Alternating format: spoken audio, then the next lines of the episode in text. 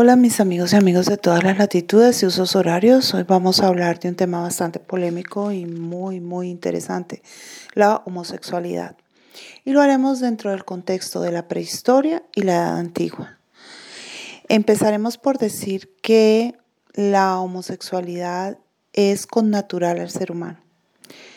Eso quiere decir que hace parte de la expresión de la sexualidad humana, no es... Eh, algo extraño, no es algo creado, no es algo desarrollado como una práctica malévola. Aquí no vamos a hacer juicios de carácter moral, aquí estamos hablando básicamente de historia. Y en este sentido diremos que la homosexualidad está presente desde la prehistoria. Y cuando aparece, aparece eh, siendo asumida con mucha naturalidad, como algo que es parte de la expresión, de la realización del ser humano, de su comunicación con otro, de su búsqueda del placer.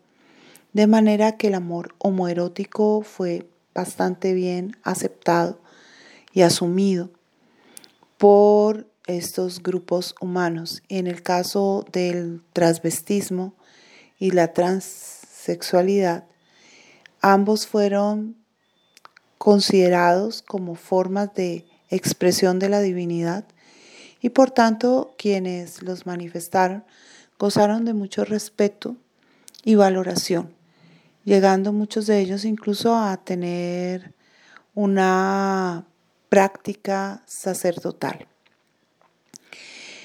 Ya cuando pasamos a las sociedades antiguas, las condiciones van cambiando. Sin embargo, el margen de tolerancia sigue presente en la mayoría de ellas. Por ejemplo, en el caso egipcio, nosotros eh, encontramos que la homosexualidad fue vista como algo natural, normal. Las relaciones homosexuales entre varones se consideró completamente eh, bien tenidas mientras que las relaciones eh, asociadas a lo femenino fueron despreciadas. En general, eh, no está totalmente claro hasta qué punto eh, podemos estar hablando de procesos de tolerancia o de intolerancia. Lo que sí sabemos es que ya en la mitología egipcia hay referencias a posibles prácticas homosexuales, esta vez eh, entre los dioses Set y Horus. O sea, al parecer hay entre ellos dos algunos elementos eh, que podrían dar a pensar que se eh, presentan formas completamente homosexuales. En cuanto a lo que ya es el registro histórico, nosotros tenemos que en el Imperio Medio, por ejemplo, hay dos obras literarias que hacen eh, alusión directa a la homosexualidad. La primera de ellas es El demandante de Memphis, que habla de la historia del general Sasenet y el rey Neferkara, eh, donde se señala que el rey iba todas las noches a la casa del general y tiraba una piedrecilla. El general descendía una escalera, tras lo que su majestad hacía con él lo que quería.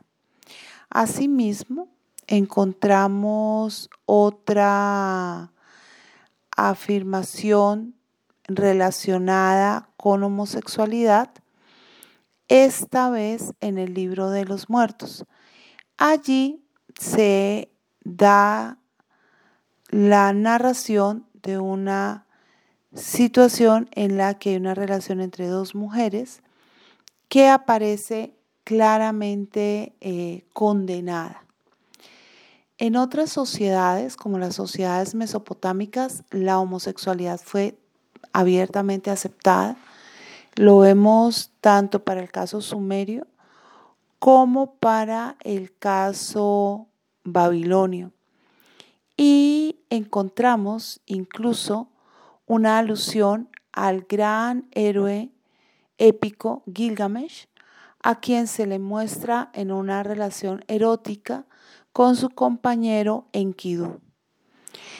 Algo similar encontraremos en el caso chino, donde sabemos que existió la tradición de amor entre hombres conocido como amor masculino o placeres del melocotón mordido, que era el nombre derivado de una leyenda de la dinastía Zhou, en la cual también se hablaba de un duque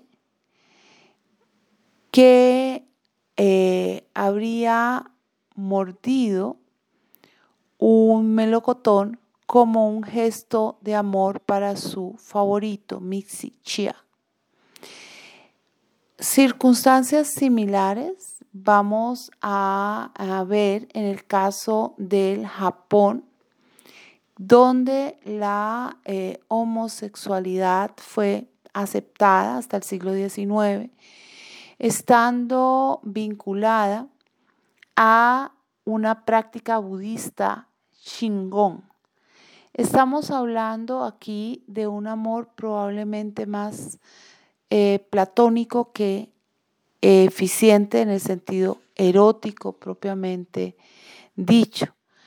Parecida situación encontramos en la India, donde la homosexualidad fue bien aceptada hasta la llegada de los ingleses, momento en el cual empezó a ser eh, replanteado su valor moral debido al contacto con los eh, conquistadores. En las sociedades occidentales tenemos que Grecia es una sociedad que se decanta abiertamente tolerante hacia el homosexual, una sociedad androcrática donde el hombre nace del hombre, donde el joven efebo solo puede ser introducido en la vida social por un hombre adulto, ciudadano, libre, con quien comparte una relación amorosa que puede o no pasar por el erotismo. Grecia llega al punto de tener espacios como el de la isla de Lesbos, donde las uniones matrimoniales entre personas del mismo género estaban completamente vehiculadas gracias a la adoración y al culto de la Afrodita lésbica. No así era el caso romano, donde había un mayor eh, rechazo a la homosexualidad, especialmente en los primeros tiempos, en las etapas de la monarquía y el principio de la república, cuando los homosexuales eran claramente eh, desaprobados, incluso censurados y castigados, muchos con la pena de muerte. Se consideraba una práctica antipatriótica porque le negaba al Estado y a la ciudad la posibilidad de tener ciudadanos, es decir, la posibilidad de la descendencia. Con el paso del tiempo y conforme la relación con Grecia se fue haciendo más abierta y más cercana y digamos más propia, los romanos aceptaron y asumieron la posibilidad de la práctica homosexual como algo, por lo menos, eh, si no natural, sí tolerable. Y tenemos el caso incluso de algunos emperadores como el emperador Adriano, que se manifestaron claramente homosexuales. Me gustaría terminar esta nota hablando un poquito de nuevo de Grecia, señalando que en el caso griego llega a ser tan importante el referente homosexual que lo encontramos en las grandes obras épicas de Homero, como es el caso de la Ilíada, donde Aquiles, el gran héroe, presenta todo el tiempo un marcado amor por su compañero Patroclo. O Odiseo aparece siempre acompañado de su amigo Diomedes. Igualmente, dentro del desarrollo histórico griego, tenemos presencias tan importantes como la de Alejandro Magno, que eh, aparece abiertamente enamorado de su compañero y amigo Efastion quién es eh, el amor de su vida, lo que no le impide a Alejandro tomar esposa y procrear hijos. Bien, con esto nos despedimos por hoy. Nos vemos.